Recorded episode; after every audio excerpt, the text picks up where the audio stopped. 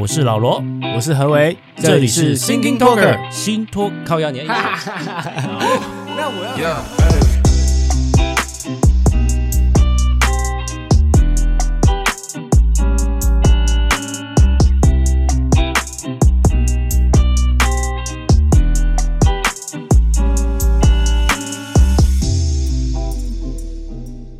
好，来，我跟你说啦。啊，你有什么要跟我说的？我不是上礼拜，应该不是上礼拜，不止上礼拜，在一直在颠柯 P 吗？对。然后他今天刚好有跟那个赵少康在直播啦。哦哦，有吗？有，就是在直播两个。他跟赵少康哦。对。哎，就柯 P 就是这样了哈。我我已经给他分析了一下了。来，你说你，你观察家来说一个，在直播里面去看科比讲话，其实是。相对新闻片段来说更准确了。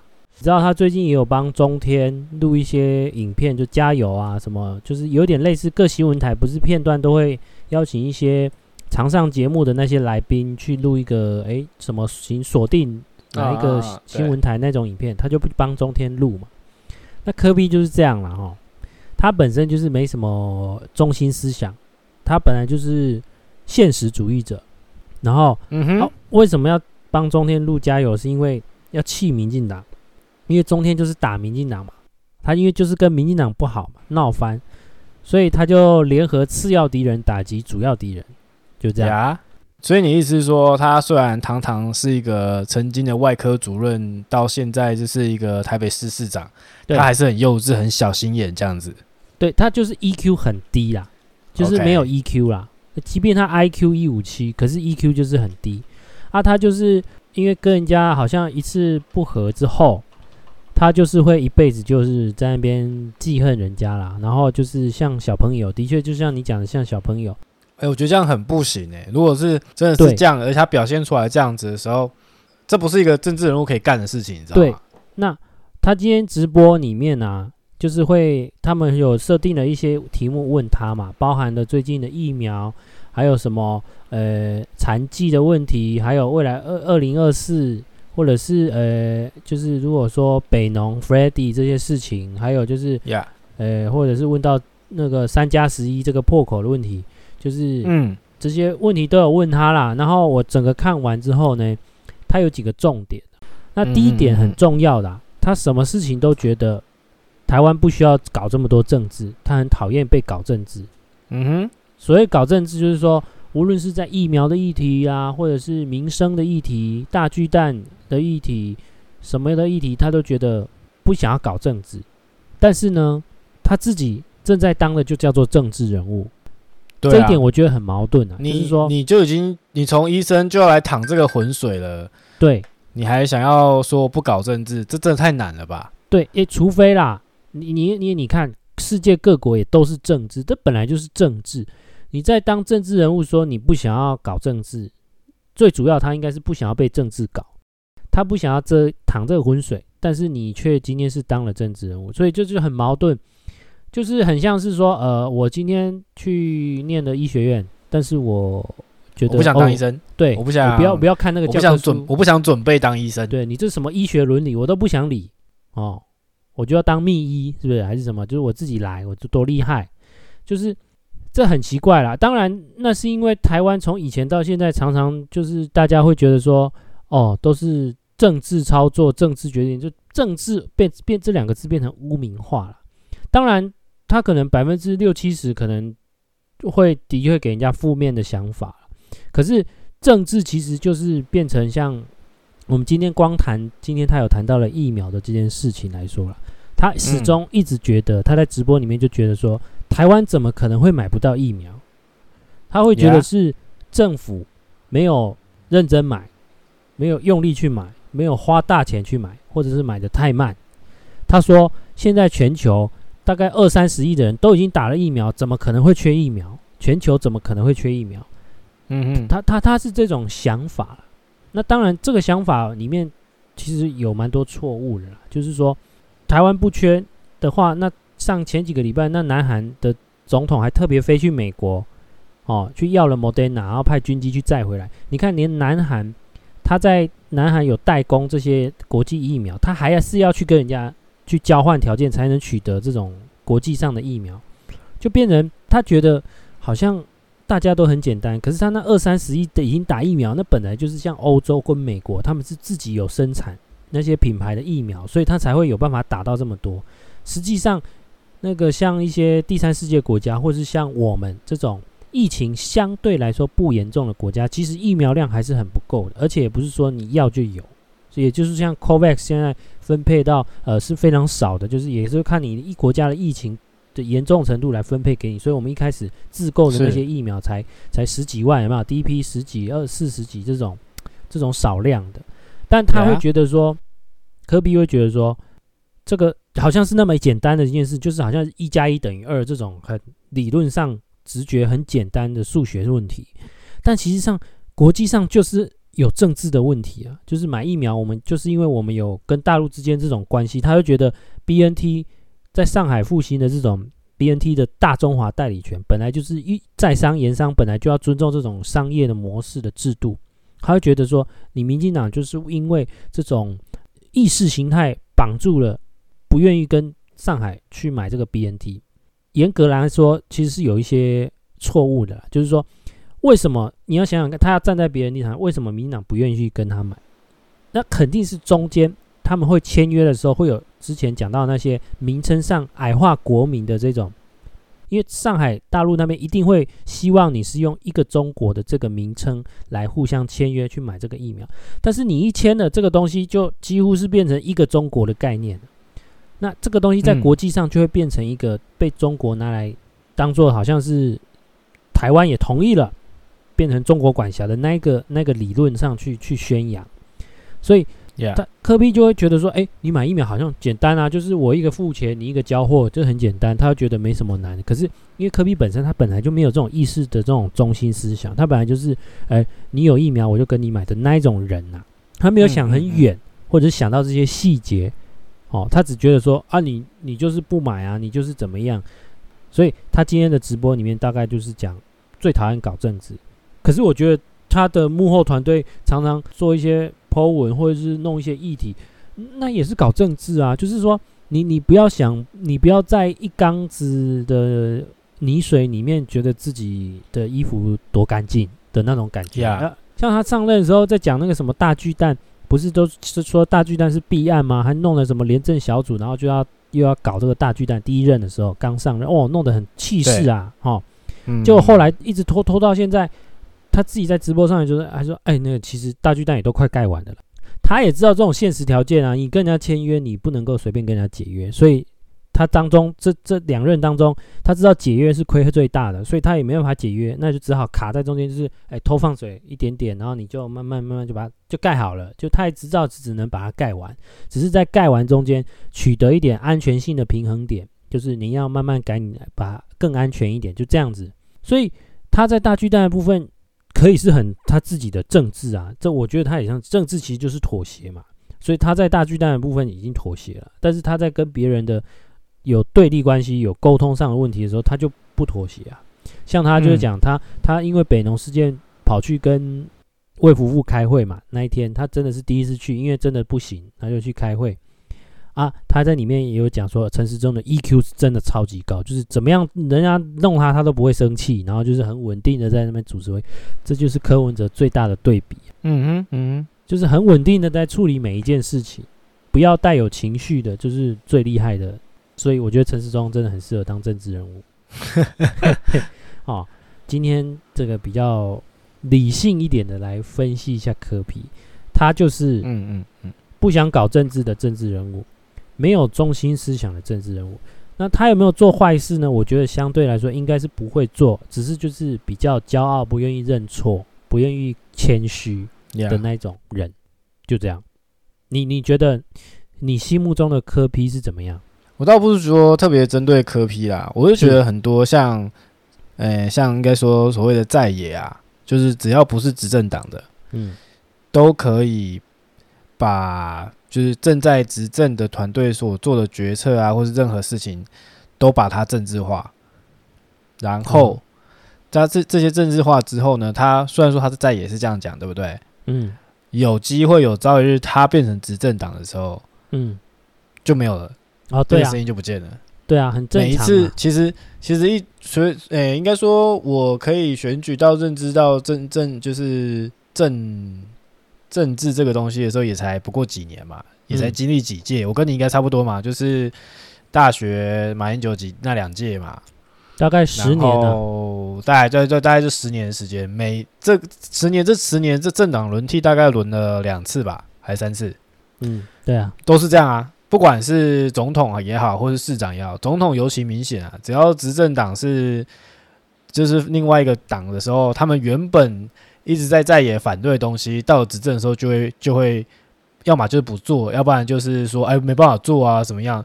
就是这些上到真真正上位的时候，才会知道什么困难。对，没错，而不是而而不是只能纯粹的是说为了反对而反对，为了我是在野党，你是执政党，我反对你这样子，而是真的就变成他要转过头来看一下，诶，我现在是执政党啊，在正在台湾的立场上面，除了你看像像这次疫苗嘛，国际的局势啊，或者是以前啊，服贸啊，或者是什么，都是都变成那个角度又要变不一样了。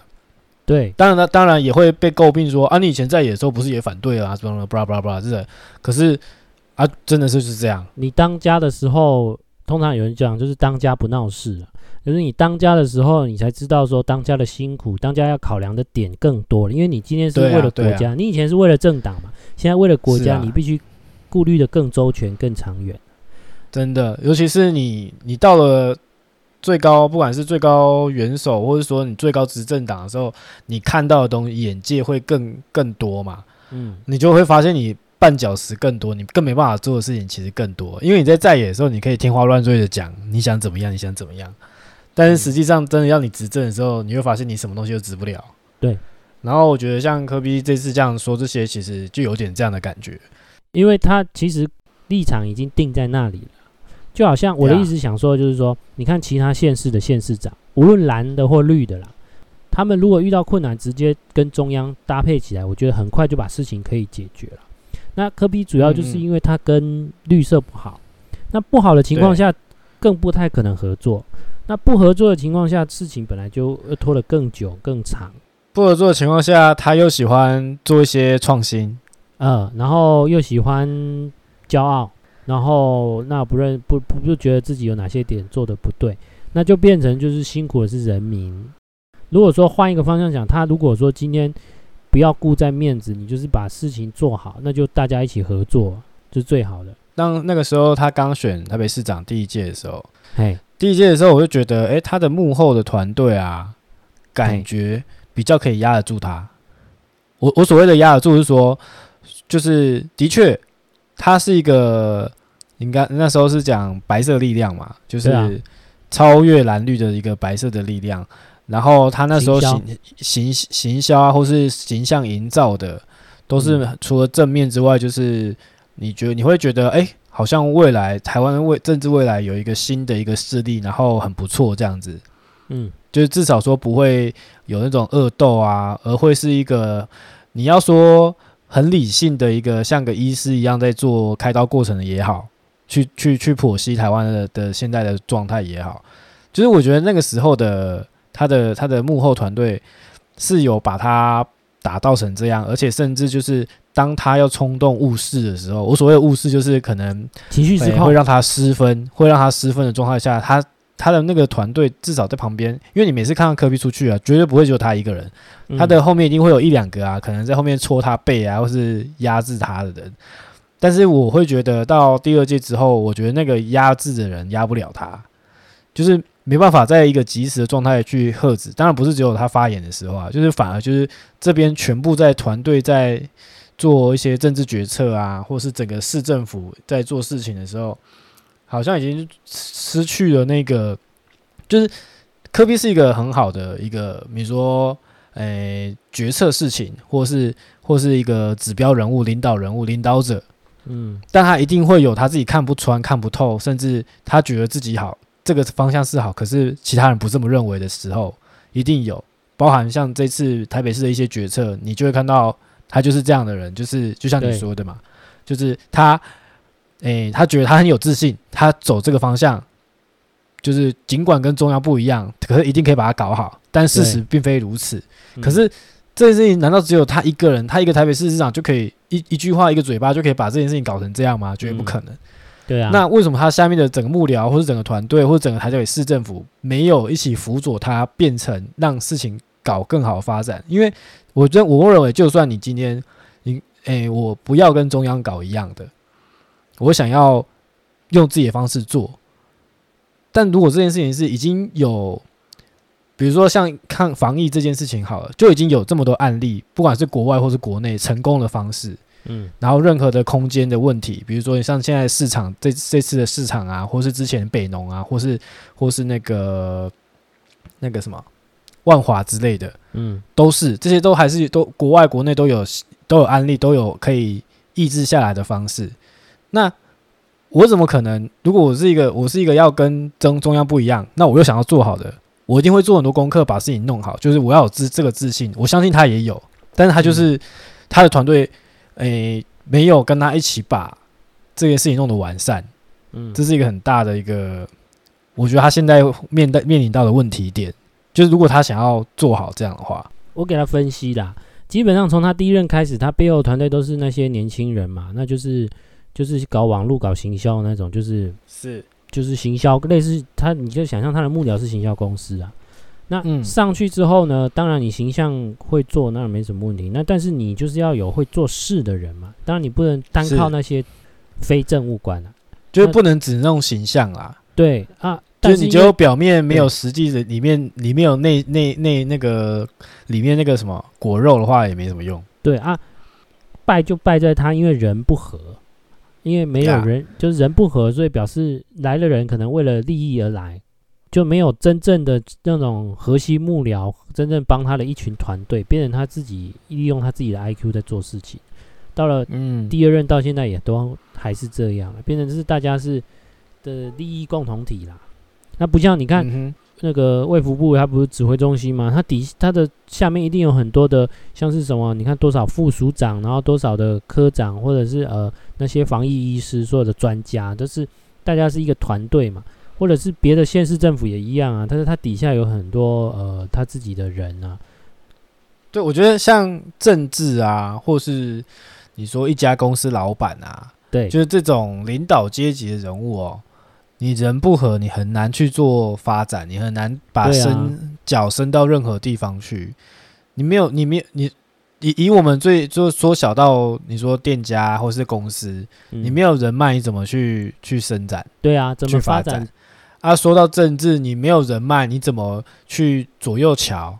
嗯，上下桥？对啊，啊，那个桥不一定是坏，那个桥也不一定说一定是不好的事情在桥，但是你没有这件事情，谁要跟你，谁要理你？特别是你跟他利益有冲突的时候，我凭什么要在这这这一个时间点先让步给你，然后下一次换你换你就是让步给我啊？你都不跟人家桥了，谁要理你？就像美国川普那时候也都是就是就只顾自己啊，然后这边啊，对，我觉得川普你你你举这个例子就蛮蛮那个贴合。那不像现在拜登，诶，有没有大家真正的理性好朋友？然后不然你看日本为什么突然就是这么挺台湾？哦，这么敢这么敢挺台湾，其实我觉得啊，拜登啊，嗯、我觉得也不是说拜登就怎么样，拜登只是一个，只是一个你说形象，美国的形象，因为其实美国已经这么久了，你我们看我们都知道美国很聪明，他光之前做那个中国的那个航空母舰那一次不是吗？对啊，就是弄了一个很聪明的一个照片不是吗？嗯，你就知道其实美国他很聪明嘛。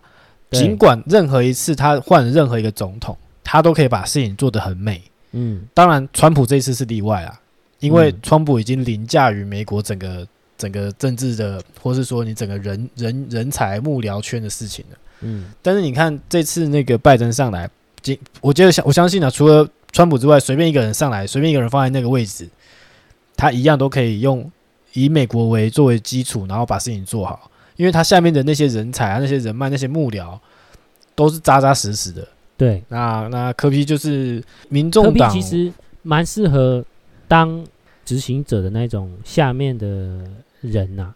就变得他可以当适合当领导人，可是他呀呀呀，他可以当副官。对，他当执行者的话，其实也不能当太高了，不然其实人也不合啊，对不对？就是变成大概大概副官就好了。对他大概就是就是那就是管人，然后又是黑脸那种。嗯，哦，他真的很适合当医院的急诊的加护病房的主任呢，因为他就是很果断的，就是没有没有感情的就可以，他就自己有说啊，看尽了生离死别啊，就看得很清楚，很快就可以做决定这种。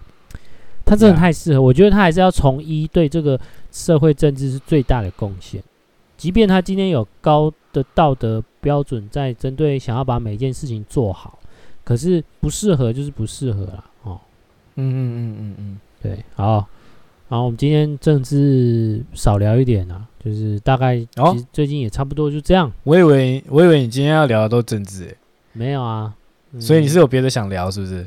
因为我们也快解封啦，就是哦，十二号之后，我今天看到一个新闻啊，那个嗯，那个新据点啊，在西门町的那个点也也也退租了，也就在搬那个设备了。了对，说实在，新据点、这种 K 像这种 KTV 哦，应该也是不会列为第一波开放的，就是变成大家大家都在就在耗嘛，就是看谁耗的久嘛。就跟餐饮业一样，我觉得，我觉得政政府现在会开的，就是现在一直在说的餐饮业啦，因为餐饮业是现在人数最多嘛，最需要啊，店家这么多，然后餐饮每一个老板，每一个资方绑下面的劳方又这么多，嗯，他那一串葡萄拉起来超多人的，你餐饮不解，你餐饮不为解封哦，那个过不去。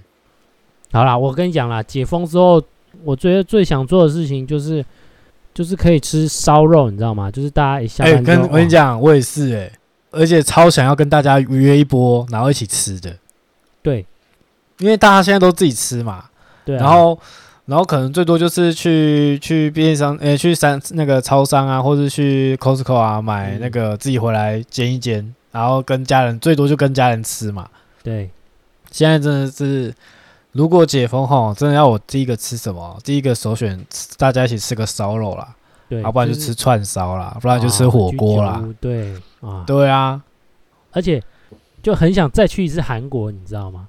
哎呦，即便韩国有这么多在台湾开的烧肉店哦，那些呃知名的牌子，或者是很多像这个呃起家鸡啊，或者这种炸鸡店，有没有？也都是对，在台湾开的这种分店。可是我还是觉得。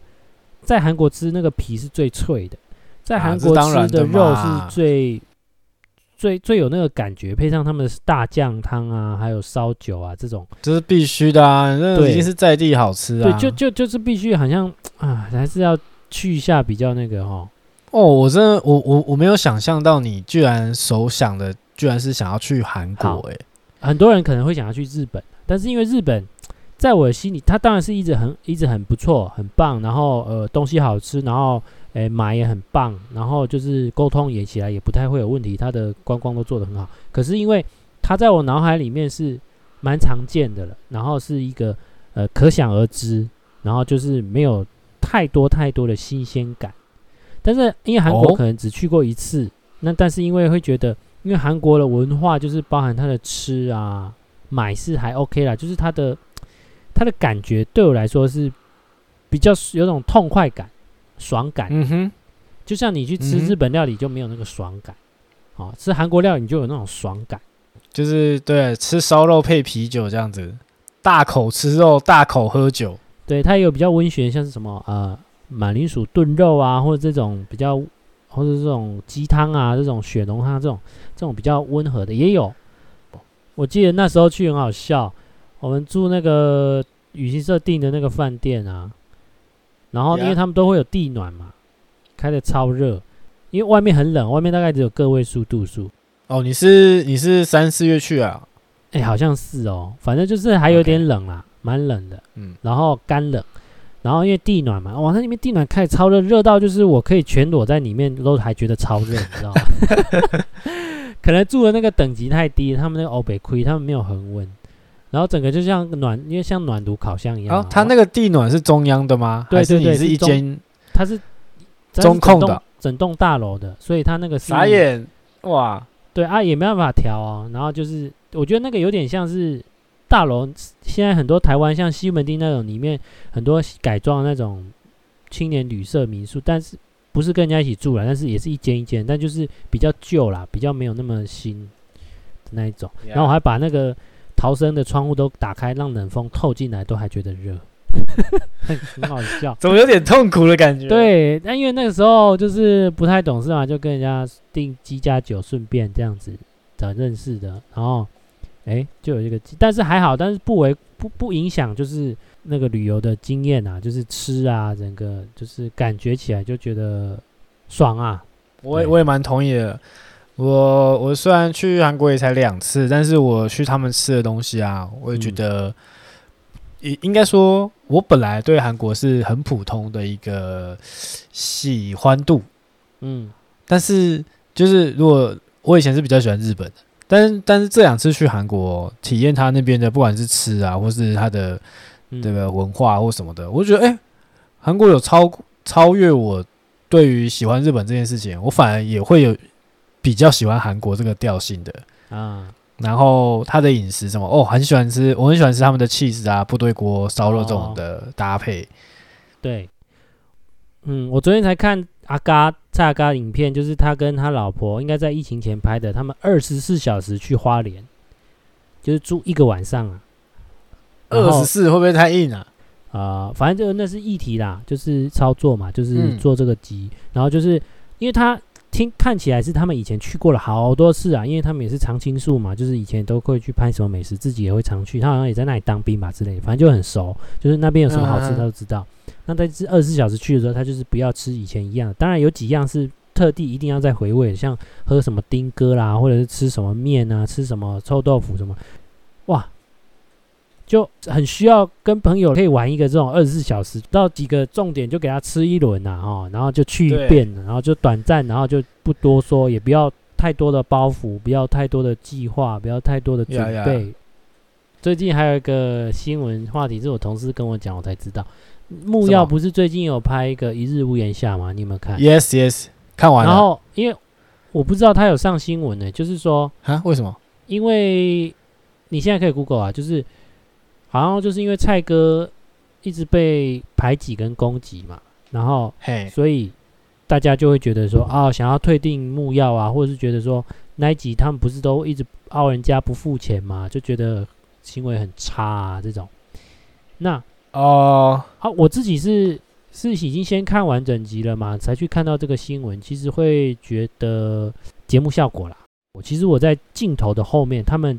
凹完东西之后，我有看到工作人员会靠近那个摊位跟老板讲东西。我猜应该是有补钱啊，就是他们也不想要占人家便宜，可是因为画面需要，嗯，所以他们会操作成可能只有一百块，可是凹这些东西这样子。我插个话，嗯，会说会看这这这个苗栗片啊，然后讲出这个话的啊。嗯。应该是没有看过前面前面的，或或是没有看太熟，没有太熟木曜的人会讲得出来的的一些，你说粉那个黑粉，你知道为什么吗？哎，因为像达哥啊，坤达，嗯，他就是在前一集就是卖脸不成，对，卖脸不成，所以对啊。所以他那个时候买的东西就很就很糟嘛，嗯，然后那那时候因为为为什么为什么会讲卖脸，就是因为他们虽然说是做。网络节目，但是基基本上这几个主持人都算至少在台湾已经算小有名气了嘛。嗯。可是之前那一集就是因为达哥算是比较年轻辈的偶像，所以老一辈就不知道他是谁，啊、所以他他那时候本来要去买个东西，然后问他买一点点的时候能不能，啊、能不能的时候，他也不是说不买或者跟他凹哦，他只是说他想买比较少，或者问他有没有有没有他要买这个东西，那个店家是完全当不认识他，就就转头就走了。嗯。所以，所以有那一次的经验，而且那一次就是有把这个东，把那一集就是有把这件事情比较放大去做一个宣传，就是达哥被不认识。节目效果啊，对，这个节目效果，所以营造到这一集的时候，达哥当然会特别想说，我想要卖一点，看看能不能再去凹到一些东西，营造出来这个东西嘛。所以，啊、所以我觉得这里这里没什么，而且，而且苗栗篇这里面很多很多这边凹的时候，后面其实都有说，哎呀，还是要付钱啊什么的，啊、就其实还是有的，而且是有直接讲出来。其实我觉得比较大的问题不是这个不付钱，是蔡哥被排挤。然后这哦，你有没有发现？其实我觉得有啊，我自己有发现，就是说这一集的剪辑，我觉得他剪的不是很好。我不知道是不是素材都是这样，因为他把这一集的内容很多东西变成是他们羽球队的人在一直在 complain 蔡哥，然后一直觉得什么东西选最差都选蔡哥。我是觉得蔡哥 EQ 算是还算高啦，就是没有没有 keep 一平，或者是就是蔡哥 EQ 是是 EQ 是很高的，一直以来啊。对啊，他就是讲爱，而且而且我觉得他是他是他是真，我我我觉得啦，他是真的直、嗯、直男呐、啊。哦，是他也不会，他很他真的就是很害羞的小男孩，对啦，小男孩很小帅哥这样子初心，一本初心，你你你怎么对他，他都还是一个一个一个这样的形象，很正面的形象这样出现给你，阳光男孩的感觉。对，所以这一集我会觉得，嗯，干，你知道吗？就是。我觉得他是紧张害羞，因为他一开始就是一开始虽然说是录节目，但是节目里面就有讲嘛，一开始就是哎、欸，因为蔡哥，所以整组羽球队都来一起录这个影，所以他扛很大的一个责任，所以他就把这个东西记在脑子里，然后就弄得不好，那 就差赛了。嗯、对啊，呃，最近 Netflix 不是有很多好看的剧吗？呀、yeah?，最近有一个比较。叫做性生活，就是哦，我知道，我知道，对，它剧情就是一个已婚的，以前很爱玩的，听说很屌哎、欸，妈妈，然后对对对，其实蛮有趣好玩，然后也是很写实，然后就在讲这件事情。你看完了吗？哎、欸，还没有，我在看前几集而已。然后你看第几集了？我看完第二集而已啦。哦，那你可以期待一下第三集了。对，然后，呃、欸，因为我就看到百灵果的蛇边，他在线动也有 po 他的想法。然后我就回他，啊、怎么样？反正我就说蛇边你突破盲场了，然后，然后他就说，他就回我说，我猜他想跟她老公来场 angry sex，就是生气的性爱哦。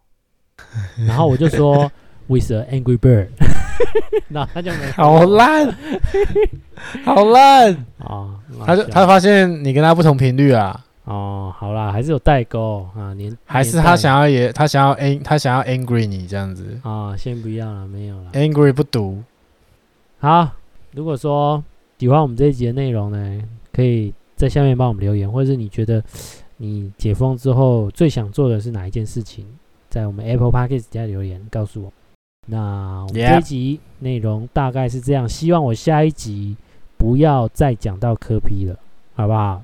希望下一集我们可以聊。真的，希望下一集可以有一些什么好一点的东西可以讲啊。对，好了，那这集大概先到这边。那我是老罗，我是何伟，大家拜拜，拜拜。